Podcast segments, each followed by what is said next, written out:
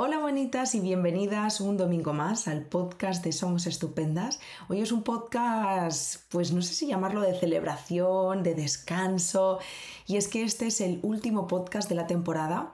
Volveremos en 2023, ya sabéis que como siempre en Semana Santa, en verano y en Navidades nos tomamos unas semanas de descanso. De hecho, eh, este descanso, ¿no? El de la temporada de Navidad es el descanso más largo pero volveremos, además volveremos con nuevos temazos y, haciendo crecer ¿no? este, este podcast para que la salud mental llegue cada vez a más y más personas. De hecho, antes de empezar, también quiero deciros que eh, a lo largo de todo este tiempo eh, nos escucháis muchísimas personas, lo cual estamos súper agradecidas y algunas de vosotras alguna vez nos habéis hecho críticas constructivas que se agradecen mucho sobre la calidad del sonido, por ejemplo, y es una de las cosas que, vamos a aprovechar ¿no? a lo largo de este descanso para poder mejorar. Así que espero que volvamos la próxima temporada con nuevas cositas que, os gusten, que os aporten y con mejores que, mejoras que, nos hagan estar más a gusto ¿no? en este espacio. Entonces, bueno, eh, para este último podcast de la temporada em, se nos ocurría hablar sobre un tema que no habíamos hablado hasta ahora, aunque eh, antes compartía con María, que ahora la conoceréis, que es verdad que todos los temas de alguna forma conectan entre sí. Pero, pero, es un tema del que sufrimos todas las personas de alguna forma, que en muchos casos nos genera mucho malestar y que nos parecía importante también de alguna forma darle voz. Pero antes vamos a conocer a María. Ella es psicóloga del equipo de Somos Estupendas y es el primer podcast que grabamos juntas. Así que, hola María, ¿cómo estás? Hola Yaiza, buenos días. Buenos Muy días. bien, la verdad. un, poquito, un poquito nerviosa, como te comentaba, pero con muchísima ilusión y con muchas ganas de, de darle espacio al temazo de hoy y también muy contenta porque sea el último de la temporada. Me ha hecho como ilusión también. Qué bonito es cerrar el año. Sí, la verdad, me parece muy simbólico y me encanta. Y bueno, respecto a tus nervios, lo hablábamos antes, no hay forma de empezar este podcast si no, si no es nerviosa, entonces... Totalmente. No pasa absolutamente nada. Ya verás que, que, poco a poco esos nervios van bajando, pero creo también que es parte de la magia de este podcast, así que nada, bienvenida. Y bueno, ya lo sabréis porque lo habréis leído en el título, pero vamos a hablar sobre la presión social. Y, como siempre nos gusta empezar desde el principio, eh, yo desde mi parte también me gustaría compartiros ¿no? cómo nace la idea de grabar este podcast, lo haré, lo os lo compartiré a lo largo del podcast, pero si te parece María podemos empezar por aquí, ¿no? Si tuviéramos que describir qué son o cómo se, cómo se dan ¿no? estas presiones sociales, ¿qué diríamos? Pues bueno, para empezar, yo creo que partiría como de, la, de lo más básico, ¿no? Y es que al final, cuando hablamos de presión social, hablamos de la influencia ¿no? que tiene el grupo, nuestro entorno, todas estas estructuras ¿no? sociales sobre los individuos, es decir, sobre las personas individuales, ¿no? Entonces, partiendo de aquí, ¿no? ahora cuando decías qué son ¿no? las presiones sociales, lo decías como en plural, porque sí que es cierto, ¿no? y lo hablábamos antes, que aunque es un concepto en sí, ¿no? Las podemos sentir de muchas formas, ¿no? Y viniendo de muchos lugares. Entonces, creo que mm, es aquí donde sentimos más, más malestares, ¿no? Y donde empezamos a, ver que la presión social, aunque pueda ser una única cosa, parece que es una presión que nos viene como de muchos, de muchos lugares, ¿no? Es, creo que mm, cuando como personas, ¿no? Siempre tenemos esa necesidad de, de sentir que formamos parte de algo, ¿no? Y que allí donde queremos, donde queremos formar parte, que somos bien recibidas, ¿no? Que somos valoradas, que somos vistas. Entonces eso es una necesidad básica y que es lo que nos ayuda ¿no? a crecer si, si, tiramos como muy atrás ¿no? en, en, nuestras historias ¿no? y pensamos en cuando éramos pequeñas. ¿no? No, es, no tiene, es muy importante ¿no? sentir que, que en casa nos ven, que, nos aprueban cómo somos, cómo vamos creciendo, cómo vamos encontrando nuestro, nuestro lugar en el grupo que es la familia. Y luego cuando ya nos vamos haciendo, ¿no? más vamos creciendo y vamos saliendo al mundo externo, ¿no? que ya no es solo la familia, pues al final nos pasa lo mismo. ¿no? Y es ir viendo cómo encajo, dónde está mi lugar ¿no? en, en este entorno tan grande que es, que es el mundo, que es la sociedad, que primero es la clase, que luego es el colegio, que luego ¿no? vas cada vez más grande hasta que al final ya casi parece que es como en el mundo, ¿no? ¿Qué, qué lugar ocupo y, si, y esa sensación, que creo que es aquí donde viene la, la presión social, ¿no? Y si está bien o no ese lugar que estoy ocupando. Que creo que es ahí, ¿no? Donde, donde por lo que hacemos este podcast, ¿no? Por esa sensación que nos puede generar de bien o mal, ¿no? De si me genera bienestar o malestar el lugar que estoy, que estoy teniendo, ¿no? Aquí y ahora en, en este entorno. Que de hecho creo eh, que, esa, presión social es, heavy, en plan que todas las personas la sentimos, que no es que nadie nos esté presionando de manera directa en que hagamos algo, pero es, está como súper integrado el, o sea, no hace falta que nadie te meta yo que sé, como que te presione literalmente de forma implícita a hacer algo, pero tú ya sabes qué cosas catalogas como bien hechas o como mal hechas. Totalmente, totalmente. Es que sí, de hecho creo que mm, por la palabra, ¿no? Ahora que decías presionar y lo decías así como con el tono, es verdad que con la que al pensar en presión parece que tengan que ser como algo directo, ¿no? Como, como un, un, martillo con un clavo, ¿no? Esto con una presión muy directa, muy, muy puntual. Y en la presión social, para nada. Creo que eso es lo que lo hace incluso más complicado, ¿no? Que es como algo que está como un aura que, que tenemos, ¿no? Y que, y que está ahí todo el tiempo, aunque no haya nada directo llegando constantemente, ¿no? Sí que creo que si pudiéramos revivir ¿no? momentos de, de, nuestra infancia, como muy, muy verlos como si fuese una película, quizás sí que veríamos frases muy puntuales que quizás se nos han quedado, ¿no? Como como de, muy, muy explícitamente, pero, pero luego todas esas frases acaban generando ¿no? como un, un entorno, como algo que nos envuelve ¿no? y que nos hace saber, ¿no? pues cuando ocupamos un lugar, si está bien, si está mal, lo cual lo que hablaremos hoy aquí, ¿no? que es justo lo que queremos desmontar un poco, ¿no? para que no nos genere malestar. Pero, pero sí, al final el formar parte del grupo es algo que forma parte de nuestra naturaleza y que mm, nunca, aunque no sea algo directo, siempre estará ahí. Pues veamos también, María, de qué forma puede afectarnos, ¿no? ¿Qué cosas se pueden despertar en nosotras, en nosotros, cuando no cumplimos con esas presiones sociales? Pues cuando ahí va un poco en función, ¿no? Pero sí que siempre puede generar en un primer, en un primer lugar duda dudas seguro, ¿no? Es decir, me, hacía mucha gracia porque cuando me preparaba el podcast estaba pensando en algunas cosas y mm, busqué un, experimento que luego me gustaría comentarlo, pero leía, ¿no? Cómo había mm, un, animal que cambia pues, el largo de sus, cuernos o la mancha de su vientre en función del grupo en el que, está, como para sentir que tiene más presencia, ¿no? Y se veía, ¿no? Como en, función de si lo conseguía o no, sí que se veía ese, a ese animal como más o menos aislado y con mayor o menor bienestar, ¿no? Entonces, al final, esto lo pongo el ejemplo de los animales porque creo que a veces, creo que lo hablaremos luego, si no nos pueden dar como mucha exigencia, ¿no? Para como por, en cuanto a llevarlo de una forma o de otra, que nos afecte o que no nos afecte. Entonces, como por poder quitarle un poco ¿no? de, de presión, nunca mejor dicho, un poco de hierro al tema de que nos, de que nos afecte ¿no? lo que pasa en nuestro entorno. Cuando hablamos ¿no? de, de qué forma ¿no? nos, nos repercute, en un primer lugar nos puede generar esa duda. Y claro, esa duda puede tener, ¿no? Puede quedarse ahí un breve tiempo, ¿no? Y decir, bueno, no me acaba de gustar, dudar de si esto que hago está bien o está mal, o voy a estar aceptada o no, pero puede ser que lo enraicemos, ¿no? Y que diga, vale, bueno, esto tiene sentido con quién soy, con quién quiero ser, y que luego esa presión desaparezca, que yo encuentre un grupo en el que, eso también, un grupo en el que sienta que aunque quizá esa parte de mí no encaja en el global, pero sea aceptada, sea vista, sea validada, entonces ese malestar desaparezca o puede ser que esa duda, ¿no? cuando yo la sienta dentro de mí, no pueda diferenciarla ¿no? de lo que de por qué es importante para mí esas decisiones que estoy tomando, ese camino que estoy emprendiendo, eso que estoy pensando, eso que estoy sintiendo.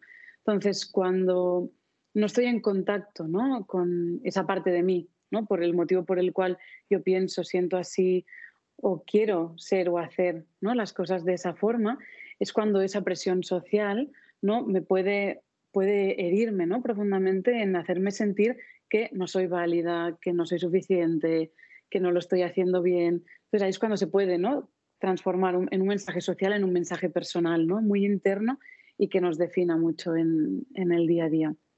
Y en relación a esto, ¿no? antes te comentaba el, experimento este de Ash que a mí me sorprendió muchísimo ya cuando lo, vi ¿no? en, en, la, en la carrera hace ya muchísimos años. Pero es muy curioso porque mm, este investigador lo que cogió fue, hizo, cogió a un grupo ¿no? de personas que eran colaboradores de la investigación y luego cogía un individuo que era el que pasaba el experimento. El individuo no sabía que el resto de colaboradores estaban compinchados, ¿no? que eran colaboradores. Entonces se les decía que les iban a mostrar tres barras horizontales y que tenían que decir cuál era la más larga. Entonces al principio todos respondían de forma correcta, los colaboradores y el individuo. Pero pasadas unas, unas fases, una serie de preguntas, empezaban a decir que la barra más larga era una que objetivamente no era la más larga. Entonces, ¿qué creéis que pasaba con el individuo que estaba en el experimento? Al principio, quizá seguía diciendo su visión, pero claro, como los, los, demás colaboradores, lo mismo que ocurre en un grupo cuando piensas distinto, ¿no? Lo miraban como diciendo, ¿por qué estás diciendo algo distinto a los demás? ¿no? Porque, entonces, con estas miradas, estos efectos que se dan en cualquier situación social cuando alguien hace algo distinto, ¿no? Las personas acababan contestando lo que contestaba el grupo, aunque objetivamente no era lo, que estaban viendo. ¿no? O sea, estamos hablando de la largada de un palito, ¿no? Es decir, se veía muy claramente que, cuál era más larga. Entonces, me encanta este experimento porque es la forma ¿no? de ver cómo realmente cómo la presión del grupo puede afectar incluso con cosas objetivas. ¿no? Entonces, imagínate cuando hablamos ya de juicios ¿no? más, más sociales, ¿no? como lo que hablábamos antes del casarse no casarse, del tener hijos, de cómo tener la pareja, de qué vida llevar, de, ¿no? el, estilo, el trabajo, con estas cosas que ya no tienen una parte tan objetiva. Es decir, si nos pueden afectar tanto con cosas tan objetivas como la, lo cual larga es una barra, imagínate, ¿no? Con cosas que, que son tan personales. Y cuando les preguntaron a estas personas, oye, ¿cómo os habéis sentido? ¿no? ¿Qué, ha pasado? ¿Por qué habéis respondido? Y todas coincidían, ¿no? o la mayoría, en términos generales, en que no querían sentirse avergonzados ni, ni ridiculizados ¿no? por el grupo. Fíjate ahí, ¿no? Cómo, cómo, enlaza con lo que estábamos hablando antes, ¿no? Y en cómo preferimos, ¿no? Al final es mucho más importante para las personas tener un lugar ¿no? de seguridad en el que ser vistas ¿no? y en el que ser validadas que tener la razón al final. Wow. Antes me, me, contabas este experimento, no había sabido la parte final, no me la habías compartido aún, pero es muy heavy porque de hecho María me está conectando mucho de que esto, em, esto ya se convierte en, en, en, algo de identidad. O sea, cuántas de las cosas que realmente hacemos ¿no? en nuestro estilo de vida, en los estudios que elegimos, en si nos casamos o no nos casamos, en si somos madres o no somos madres, cuánta verdad de nuestra verdad hay en eso que estamos haciendo. O sea, al final llega un momento que, realmente estamos modificando nuestra identidad, nuestros gustos, nuestras pasiones, nuestros hobbies, nuestro estilo de vida. O sea, la presión social trasciende mucho más allá que una presión social. Totalmente. Y de hecho ahí es donde viene ¿no? esa parte que puede doler, porque si una cosa es que yo tenga una identidad ¿no? con la que, en la que me siento firme, me siento coherente, me siento cohesionada ¿no? conmigo misma, con mis valores, lo que me gusta, y a raíz de ahí quizá puedo ver ¿no? que no encajo en algunos puntos o en otros, pero cuando la presión social empieza a entrar en mí encima de, desde puntos tan, tan distintos, ¿no? y yo no lo puedo recibir desde un, desde un lugar, ¿no? desde un centro, desde desde una sensación, una identidad de, pues eso, ¿no? Muy estable. Claro, ahí es donde puedo entrar en un montón de dudas y en, un, y en, y de mucho malestar al final. Porque a veces puede parecer que la identidad está como en, en, en cosas muy concretas, ¿no? Pero está en todo. Está en, en cada, cada situación ¿no? que atendemos en, la vida, nos va dibujando el, el camino que vamos tomando, ¿no? Entonces, Sí que es verdad que las personas que, que, porque hablamos de presión social como algo general, ¿no? Pero luego sí que hay personas que la presión social les puede suponer su mayor malestar, ¿no? Les puede generar muchísima, muchísima ansiedad, ¿no? El si serán o no validadas, si tendrán o no ese lugar. si, si tendrán esa validación y tendrán un lugar ahí fuera, ¿no? En ese, en ese entorno. Entonces, cuando esto empieza a ser una duda constante, al final ya no es hacia afuera, también es hacia adentro. También dudo de, de si quién soy y lo que siento está, está bien. ¿no? Y ya no solo cuando quiero estar hacia afuera, sino también cuando estoy hacia, hacia adentro. ¿no? Porque se convierte en algo, en algo mío, que no sé si quién soy está bien o no. Y creo que eso es de las cosas más dolorosas que, que, se pueden pasar ¿no? en, en, esta vida cuando aún no sabes, ¿no? con toda su sintomatología, ¿no? Y, pero el, el, no saber, ¿no? el no tener un centro al que volver al final, ¿no? un poco como esa casa, ¿no? ese hogar interno al que volver y saber que ahí todo está bien, ¿no? Aunque desde... entonces... Me está conectando como con tres cosas así paralelas, no sé si me va a alcanzar para compartirlo todo, pero al principio decía que eh, cómo había nacido este podcast, ¿no? Yo la verdad es que em, muchas veces los podcasts me, me, inspiran mm, pues mi propio entorno, ¿no?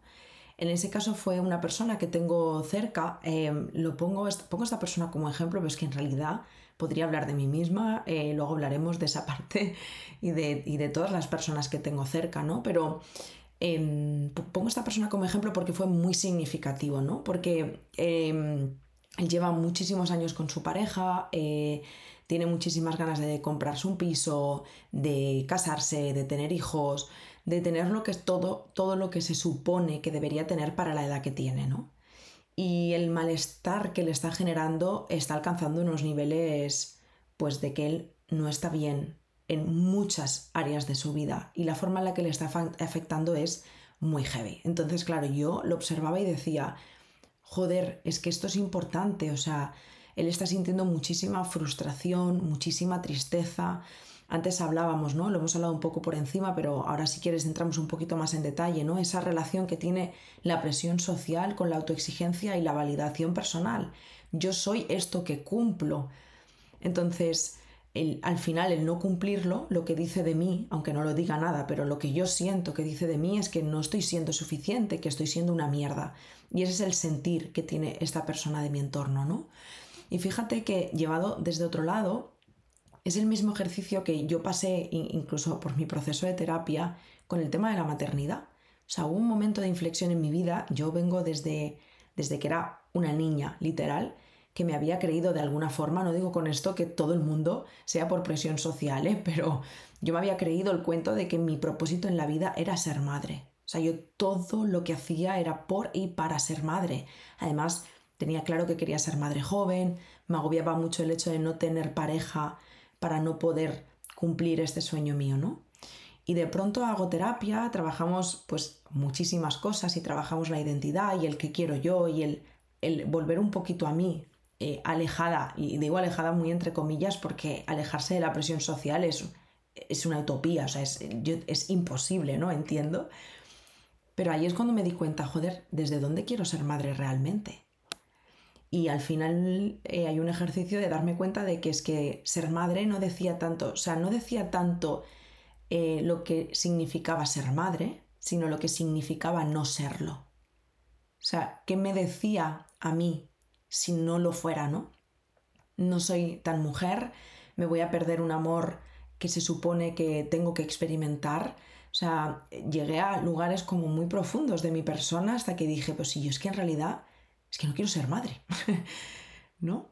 Y toda la vida me había pensado que sí. Entonces, yo creo que el ejercicio por el que traspa o sea, el que vives intentando cumplir estas presiones sociales y el que vives tratando de alejarte de ellas es un viaje personal y de autoconocimiento muy heavy. Totalmente, totalmente. Me ha parecido crucial, Yaiza, el desde dónde. Es que totalmente, ¿no?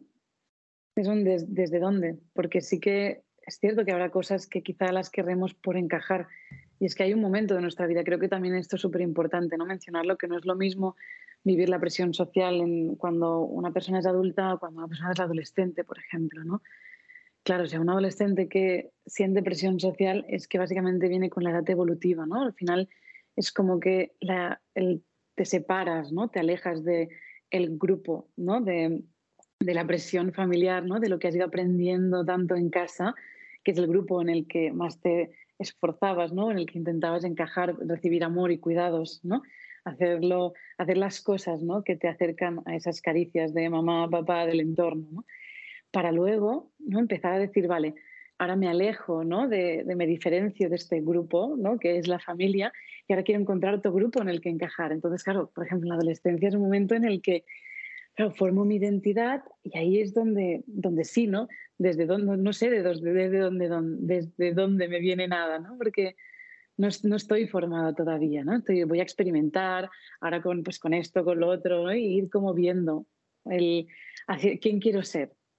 El problema viene ahí, ¿no? Cuando, cuando ya desde, cuando ya pasa, ¿no? Toda esa fase y hay cosas, aspectos de nuestra vida, tú ahora comentabas la maternidad, hablabas de este amigo, ¿no? Desde la parte del matrimonio, de, tener una propiedad, cuando esos mensajes, ¿no? Tan, que están tan grabados a fuego ¿no? en, en, la mente colectiva, en la cultura, ¿no? nuestros rituales, al final, son la base de, toda sociedad, pues no nos permiten acabar de, ver quiénes somos sin eso. ¿no? Y es que para poder ver quiénes, quiénes somos sin todo este entorno con el que estamos en contacto cada segundo, ¿no? Al final, aunque no sea de forma directa, como lo decíamos antes, ¿no? Pero constantemente. Hace falta, pues, lo que tú decías, ¿no? Poder pararse, hacer un viaje profundo, ¿no? Y poder responderte. Y al final eso no, no te lo puede decir nadie más que, que, tú, ¿no? Que el decir, vale, ¿qué quiero de verdad, ¿no? ¿Qué significa esto para mí? La sociedad me habla de maternidad, pero ¿qué es la maternidad para mí? ¿No? Vale, estos son los mensajes que me da la, la sociedad sobre la maternidad. Los voy a pasar por mí y a ver en qué se convierte eso para mí. ¿Acaba siendo lo que dicen que es o para mí cambia y tiene otro significado? Entonces, creo que es ahí ¿no? donde reside la, la magia de, de, la presión social un poco, ¿no? que nos puede ayudar a, entrar quizá más en contacto en, cier en, cierto punto. ¿no? Si lo podemos, si hacemos esa diferenciación. Sí, de hecho, eh, te escuchaba y digo, este proceso de alguna otra forma en cosas menos complejas, pero que también tienen, bueno, otro temazo, ¿no?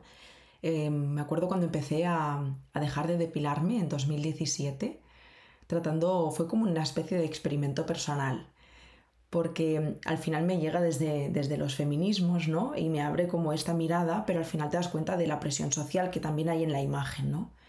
Y cuando yo dejo de depilarme me doy cuenta de que todas nos hemos creído, ¿no? Ese cuento quizá de nos depilamos porque queremos. Pero cuando, cuando dejas de hacerlo te das cuenta de que no es que, que no es que no, no es que quieras hacerlo, es que no puedes dejar de hacerlo.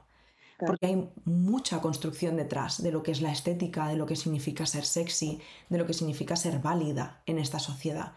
¿Quién soy yo si de repente tengo pelos en mis piernas, ¿no? Que, que, porque, o sea, es como alejarte del grupo. O sea, yo sentía como eh, todas mis amigas se ponen un vestido y van de fiesta y están guapísimas porque no tienen pelos. Y yo de pronto, ¿no? Pretendo ser igual de guapa, igual de bella, igual de aceptada socialmente, teniéndolos. Y, y como, bueno, es que digo, porque podemos entrar a cosas como mucho más, no profundas, pero como más significativas, como una maternidad, como un matrimonio. Pero es que hay un montón de cosas que hacemos en el día a día que, cuando las procesas y las eh, integras, ¿no? De ese, desde donde lo estoy haciendo, pff, hay tanta presión en todo lo que hacemos. Totalmente. Y al final es que, ahora que hablábamos ¿no? de, de la profundidad, y sí que es cierto que a veces puede parecer que algo cuanto más profundo, como que pueda tener más relevancia o más lugar, pero es que el punto este de depilarse, ¿no? O de la ropa que llevo, o de cómo llevo las uñas, o de, ¿no? Como hay muchos temas en los que pueden parecer superficiales, pero que al final también forman parte de nuestra identidad. Yo creo que es muy clave lo que has dicho, ¿no? Del quién soy. O sea, al final lo que hacemos, ¿no? Constantemente, ya sea con nuestro cuerpo, con nuestra ropa, con nuestra forma de, hablar, de ser, buscamos construir ese quién soy. Y al final lo construimos queriendo sentirnos bien nosotras mismas, pero también queriendo tener ese lugar, porque forma parte de nuestra naturaleza. Y nuestra naturaleza ya no humana, sino también animal esto de la pirámide de Maslow también, ¿no? Súper conocida, o sea, la, la afiliación es súper necesaria, el sentir ese reconocimiento, sentir que tengo un lugar súper necesario, ¿no? Y saber que lo tengo desde quien soy. Y el quién soy pasa tanto por temas profundos, ¿no? Como maternidad, matrimonio o formas, ¿no? De cómo quiero vivir, a si me depilo o no, ¿no? Entonces es como muy curioso todo, todo lo que lo conforma. Entonces que no, es no son pequeñas, no es como una sola cosa, ¿no? Sino al final es, todo, es el, el quién soy versus quién soy en el grupo. Esto también es como muy curioso, ¿no? El poder consolidar esas dos, esas dos versiones. Oye, María, em, qué interesante, porque de hecho, fíjate que es que yo digo, este tema parece que no da, pero vaya que sí da.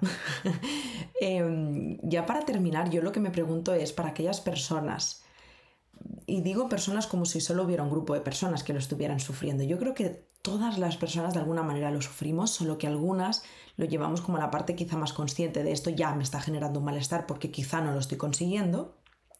Y habrá quien no lo esté sufriendo porque está cumpliendo con todas esas presiones sociales. Luego quizá puede ser que un día te levantes y digas, pero ¿qué, narices hago con mi vida? Eh, ¿no? Y ahí entran las crisis, ¿no? De, a ver, what the fuck, ¿qué hago aquí? Bueno, pues que quizá no te preguntaste antes, ¿no? ¿Qué te ha llevado hasta aquí? Pero tanto si ya te has dado cuenta antes, porque no lo estás cumpliendo, como si ya lo has cumplido y de pronto un día te levantas y te da la crisis de los 40, ¿no? Como digo yo, ¿qué ¿Qué podemos hacer cuando estamos sintiéndonos mal por no estar cumpliendo o por haber cumplido algo con lo que no queríamos cumplir? Em, ¿Qué hacemos con estas presiones sociales? ¿Con qué herramientas podemos contar? Ya hemos hablado de que el autoconocimiento es muy importante en este, en este punto, pero ¿qué más podríamos hacer? Pues me parece súper interesante, ¿no? Andar un poquito en esto para que no quede la cosa en el, ah, bueno, sí, ¿no? Nos afecta, voy a llevar eso siempre conmigo y, ya está. A mí me apetecería antes compartir, así brevemente, que estaba conectando mucho con el día que, yo me di cuenta que estaba haciendo ciencias políticas y dije que... ¿Qué hago aquí? es que me ha parecido tan real en lo que comentabas, ¿no? Del, what the fuck, o sea, ¿qué, qué vida estoy viviendo? Que alguien me, explique. Pero esto es muy heavy, ¿eh? Le pasa a mucha gente. A muchísima gente. Muchísima gente. Y es genial ese día que te levantas y que estás ahí y dices, y de repente es que lo ves, casi que puedes, y miras a tu entorno y dices, ¿qué estoy haciendo aquí? Un poco como el, ¿pero qué ha pasado, no? O sea, cómo he visto la barra, la barra corta que era la larga, un poco, ¿no? Vendría, vendría, sí, sí. vendría a ser tal cual eso. Bueno, y contada la anécdota, ay, que me apetecía porque es que me he sentido súper reflejada. Em, ¿Qué podemos hacer con esto? ¿no? Entonces, ya hemos hablado de esa parte de autoconocimiento. Entonces, yo en primer lugar diría, evidentemente la terapia siempre es un lugar mm, maravilloso, ¿no? Donde poder hacer ese autoconocimiento, ¿no? Y, poder diferenciar, ¿no? Pues qué cosas sí quiero, cuáles no, acompañarme, ¿no? Un lugar sobre todo en el que ser vista, cuidada, validada, ¿no? Con, cualquier cosa. Pero más allá de eso, yo creo que lo primero, ¿no? A las personas que nos estén escuchando ahora, separar un poco, ¿no? Poner un poco esa, esa, esa línea que a veces es tan fina, ¿no? Diferenciar entre que la presión social nos afecta a todas, ¿no? Que eso es lo que estamos diciendo y todas podemos tener un día, ¿no? De levantarte y entrar en duda. A mí es algo que me pasa muchísimo también, ¿no? Y si esa duda persiste, se queda día tras día, ¿no? Y te genera malestar y te hace levantarte mal, sentirte mal con quién eres, tener duda de quién eres, ¿no? Que te va acompañando en tu día a día. Y esa presión social deja de ser algo externo que está fuera de ti para estar dentro de ti. ¿No? Y generarte dudas constantemente de quién eres, de si está bien quién eres, de si eres válida, de si eres suficiente creo que es lo primero que hay que diferenciar, ¿no? Si la presión social se transforma en todo eso dentro de ti o si la presión social está en ti de la forma que está en el mundo, ¿no? Como esos mandatos externos de nuestra cultura, de nuestros rituales, de nuestra estructura, de, de saber, ¿no? Que estará mejor visto que yo baje la compra en tejanos que en pijama. O sea, esto existe, ¿no? Entonces, si existe así en ti, ¿no? Y, lo puedes diferenciar, yo creo que ahí, no sé, acompañarte y, y alimentar mucho tu centro, ¿no? Desde ese, acompañamiento, con mucho mimo y sobre todo, ¿no? Tener, más allá del grupo grande que es la sociedad, algo súper importante, ¿no? Encontrar ese grupo, que ese grupo puede ser una persona, ¿no? Pero en la que te sientas vista, validada, porque al final, a veces a mí me pasa mucho en sesión, que veo mucho desde esa autoexigencia que hablábamos antes, ¿no? El querer ser superheroínas, superhéroes, ¿no? Y querer bastarnos con nosotras mismas. No, y es que yo tendría que poder yo sola diciéndome que esto está bien. No, o sea, no, no podemos hacer, no somos seres independientes, somos seres sociales, codependientes, ¿no? que nos relacionamos constantemente y que recibir de fuera ¿no? caricias, validación, que nos digan que está todo bien, es algo que, que todos necesitamos. Y no lo necesitamos de todo el mundo, pero de alguien, ¿no? Entonces, creo que no, no exigirnos, ¿no? Estar todo el tiempo bien con, con, con, quienes somos y que a veces puede ser que necesitemos ese apapucho, ¿no? Ese acompañamiento. Pero yo diría el separar, ¿no? Cómo te afecta y si ves que te está generando malestar, que te hace dudar de quién eres, de cuán válida eres, de cuán suficiente eres, de, de lo que mereces amor y ser acompañada y vista, ahí es cuando es súper importante. Yo diría ahí que sí que buscar, ¿no? Alguien que te acompañe. En ese caso podría ser la terapia, ¿no? Alguien que te acompaña a profundizar, ¿no? Y a ver quién eres, ¿no? Para que te ayude, como tú decías, a preguntarte de dónde vienen estas cosas. Que ahí creo que lo hemos hablado. No me gustaría dar como algo muy general porque aquí hay historias muy personales también, ¿no? No es lo mismo cómo puede vivir la presión social alguien que ha padecido bullying, por ejemplo, ¿no? Una persona que durante meses o años ha recibido el mandato desde fuera de no eres suficiente, no eres válido, por cómo eres mereces ser agredido o por cómo eres mereces ser ridiculizado, esa persona seguramente necesita un espacio en el que ser acompañada de desmontar todos esos mandatos para poder poner los nuevos, ¿no? Y donde aprender que como es está perfecto, es suficiente y merece todo el amor del mundo por cómo es. No es normal que, que si ha recibido esos mandatos constantemente eso tenga un espacio en ella. ¿no? Y lo mismo pasa pues, con la negligencia o maltrato intrafamiliar, con abuso sexual, ¿no? Es decir, cuando ha, habido historias así, creo que es súper importante, ¿no? Dejarnos acompañar y no cargar con el peso de deconstruir todo lo que hemos recibido de fuera nosotras mismas. Total, de hecho también me está conectando María con, con las mujeres, los mandatos de género e incluso con el colectivo ¿no? LGBTI, que, que cómo condiciona también desde esa presión social el hecho de que de tu orientación sexual o de la forma en la que te relacionas, em, has nacido creciendo, o sea, has nacido mm, creyendo que hay algo mal en ti todo el tiempo. Totalmente, totalmente. Y en este sentido, cuando pensaba en el podcast, me, apetecía dar una, una, respuesta también, porque a veces la terapia, por desgracia, ¿no? no está al alcance de todas en algún momento de nuestra vida, ¿no? sobre todo en momentos en los que aún no somos totalmente independientes, quizá, ¿no? o sí, pero estamos pasando por momentos complejos, ¿no? tal y como están las cosas. Entonces, algo que creo que es súper bonito ¿no? es encontrar comunidades. He trabajado mucho en, en asociaciones de salud mental ¿no? pero las hay de todo tipo. Ahora que hablabas ¿no? del, del colectivo LGTBIQ, ¿no? y que hay mil comunidades que se están creando nuevas, espacios en los que puedes ir a encontrarte con personas. Creo que eso es súper importante, ¿no? que si te estás sintiendo diferente, si te estás sintiendo que no eres válida o que no eres suficiente en el entorno que tienes, salir a buscar otro entorno, porque hay un entorno en el que encajas, más que nada porque tú eres suficiente, tú estás bien, ¿no? Ese yo creo que es el mensaje, ¿no? que puede ser que haya un mensaje interno, ¿no? que hayamos recibido de fuera, en el que nos digan que eso no está bien, pero que sí está bien. Todo lo que hacemos, todo lo que somos. Simplemente a veces nos falta encontrar ¿no? ese trabajo interno ¿no? para colocarlo, todo lo que nos ha podido doler, y luego encontrar ese entorno en el que sí somos todo lo que está bien. ¿No? Y eso quiero animar ¿no? a todas las personas que nos estén escuchando y quizá digan, ostras, pues ahora estoy pasando por un mal momento social de amistades o con la familia, ¿no? Y quizá no tengo ese entorno en el que sentirme validada. Y quizá dicen, o sea, pues, y quizá no tengo los recursos, ¿no? O el tiempo para ir a, sesión, pues acompañar, ¿no? Y animar a que puedan buscar espacios, ¿no? Grupos que hayan en los que, pues si, si es por un tema, ¿no? De, de tu orientación sexual, pues buscar grupos, porque hay gente maravillosa que te podrá acompañar, ¿no? Y, y en la que verte reflejada, ¿no? Creo que es súper bonito cuando te puedes esto espejear con alguien y ver lo bonito que hay en la otra persona que no estás pudiendo ver en ti, que eso siempre nos cuesta mucho más verlo en nosotras que en, que en las demás. Y creo que el efecto grupo también tiene eso, ¿no? Si encuentras un entorno en el que espejear lo que no te está gustando de ti y ver lo bonito, eso puede ayudar un montón también. Wow, María, pues muchísimas gracias. Me ha encantado grabar este podcast. Estoy segura de que va a ser súper nutritivo para muchísimas personas. Así que te lo agradezco enormemente todo lo que has compartido, de verdad. Muchísimas gracias a ti, Yaisa. pues nada, eh, me voy un poquito reflexiva, la verdad, em, y a vosotras espero de corazón que, este podcast os haya, ayudado, os haya aportado, que haya sido un buen cierre de temporada, yo creo que sí.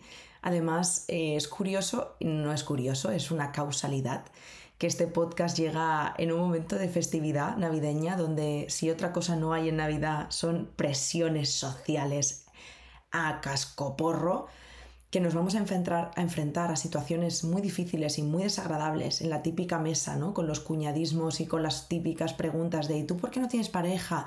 ¿Y cuándo vas a ser madre? ¿Y por qué de pronto has decidido dejar los estudios? ¿Y por qué, ¿no? Donde, donde se nos va a cuestionar, donde se nos va a hacer preguntas muy incómodas, así que desde ya creo que María se une a mi abrazo eh, a vosotras, porque presión social en momentos navideños temazo, ¿no? Sí. Pues bueno. Em, no lo había pensado, ¿eh? Sí, no lo había pensado, pero sí que cae perfecto. Total, es que justo, o sea, creo que la presión social está todo el tiempo, todo el año, en todo lo que hacemos desde que nacemos, pero el momento Navidad es que es como too much, ¿no? Es ¡Wow! Es que la familia además es como la sociedad en, ¿no? en pequeña escala y eso sí que es más directo. O sea, al final esa, esa dirección ahí en Navidad y con la familia sí que tiene ¿no? esas preguntas incisivas del cuando te vas a casar, eso, eso sí que es directísimo con las miradas ¿no? de desaprobación o expectantes, ¿no? poniendo expectativas ahí. Así que sí, un abrazo enorme a todas las personas que nos estáis escuchando. Mucho ánimo y, mucho respirar y conectar con, lo maravillosas y estupendas que sois todas, que somos todas, siendo como Total, total. Así que bueno, eh, me uno a todo lo que ha dicho María. Eh, gracias de corazón por esta temporada. Ha sido una pedazo de temporada de podcast. Em, y nada más. Eh, nos vemos en enero. Eh, estaré, si no nos seguís todavía en Instagram, os invito a que nos sigáis porque por allí vamos anunciando cuando lanzamos el podcast. Gracias también por dejarnos vuestras estrellitas en Spotify porque nos ayudan muchísimo y es una forma de devolvernos el, amor y el cariño. Así que nada más, eh, os deseo que tengáis unas felices navidades o no. ya sabéis que podemos no estar felices en navidades también y que tengáis una buena entrada de año.